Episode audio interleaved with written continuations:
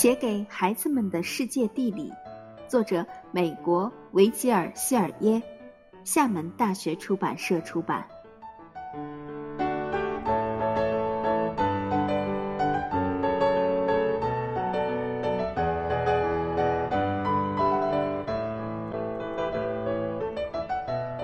十三俱乐部。倘若一个人想以自己的名字为一座医院、图书馆或者博物馆命名，那么这个人就得为此付出上百万美元。但是有一个人却一分钱没花，什么事情都没做，更没有贡献任何物品，甚至他本人都没提出这个请求，他的名字就被冠在了世界上最大的两个东西上。那两个最大的东西就是北美和南美两块大陆，这两块大陆是以它的名字命名的，而且这两个名字会永远被人们叫下去。这个极为普通、差不多不为人所知的人，就是美歌。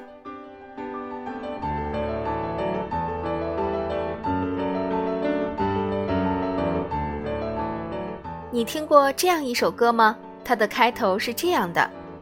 我的祖国，美丽的自由之乡，我要歌唱你。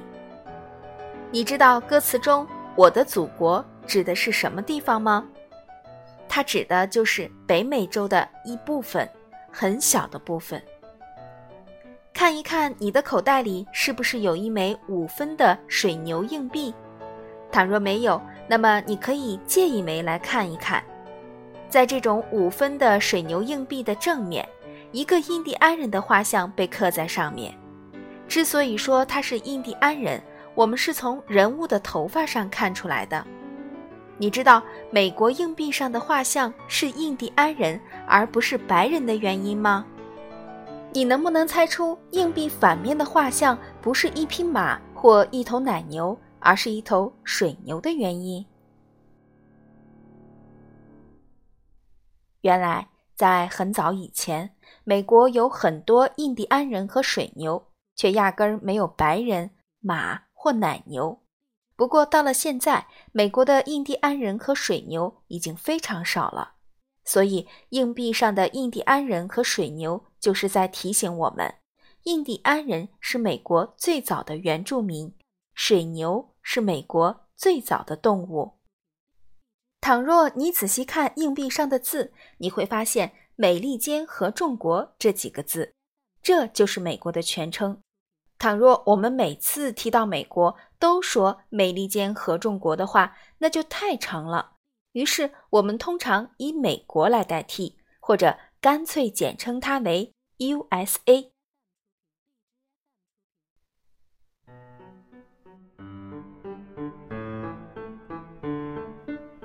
一个男子个子很高，他的身上穿着一套看起来好像是用国旗做的衣服，长长的燕尾上衣，红白相间的条纹裤子，头上戴着一顶满是星星的帽子。这是一幅画的内容，你看到过吗？我们将这个穿着国旗的老伙计称为山姆大叔。实际上，这个人并不是历史上的真人。但他却是美国的象征，这就像我们将美国省略成 USA 一样。有人说，这其实是山姆大叔的缩写。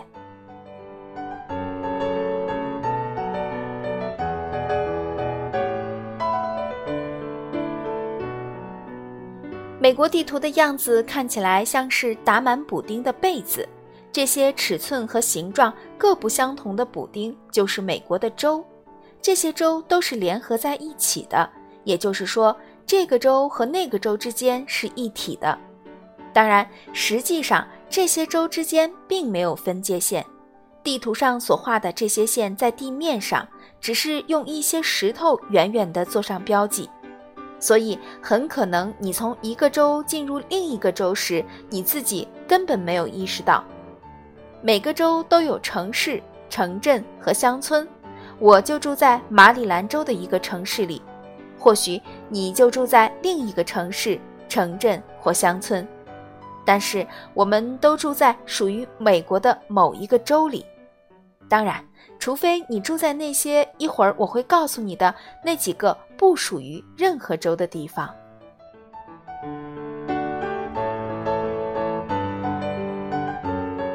在美国，有些州的边界是笔直的，有些州的边界则是弯弯曲曲的，其数目可能是一个、两个或者更多。有些州的面积很大，有些州的面积则很小。德克萨斯州是面积最大的州，它位于靠近中央的底下。这么说并不合常规，我们应该说南，而不是底下。罗德岛州是面积最小的州，它的名字中虽然带着一个“岛”字，但实际上它根本就不是岛。它位于中部上面偏右的地方。我们不说中部上面偏右，而应该说东北方。就面积而言，德克萨斯的面积是罗德岛的二百多倍。换句话说，你可以把二百多个罗德岛州装进德克萨斯州里。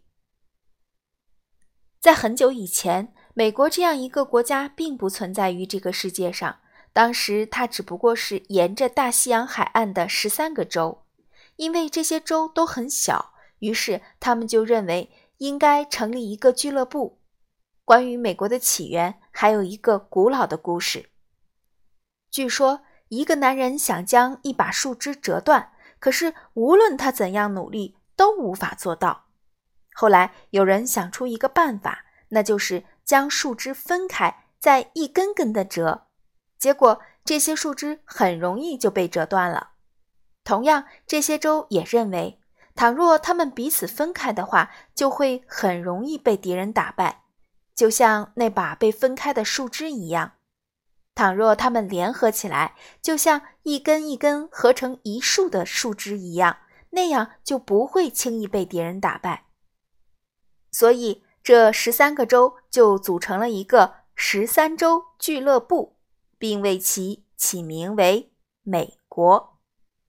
从此，联合就是强大，成了这些州的座右铭，意思就是。聚在一起就会有力量。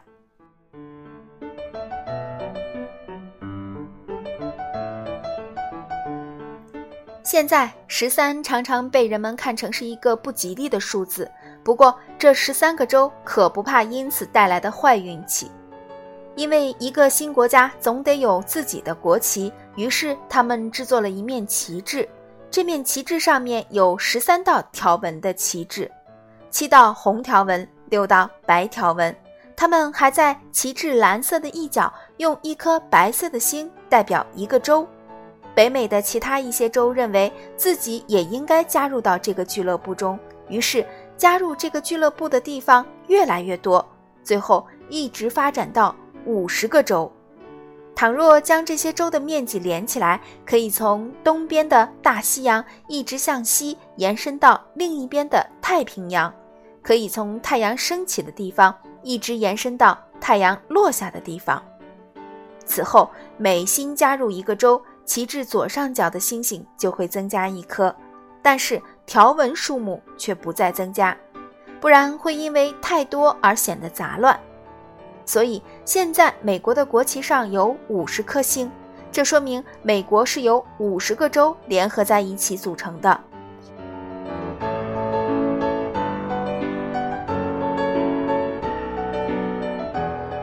但是这个俱乐部的成员并没有包括整个美洲的国家，美国北部的国家是加拿大，南部的国家是墨西哥。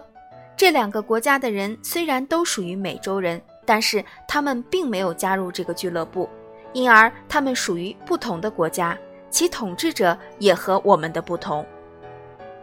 尽管留在美国的印第安人只是极少数，但是我们仍旧用他们的名字给一些州命名。看看你是否能在地图上将印第安人的州指出来？你认为是马里兰和弗吉尼亚？当然不是。因为它们是女孩的名字，用“新”字开头的州，如纽约、新泽西和新罕布什尔州，当然也不是，他们是根据别的国家的老地名取的名字。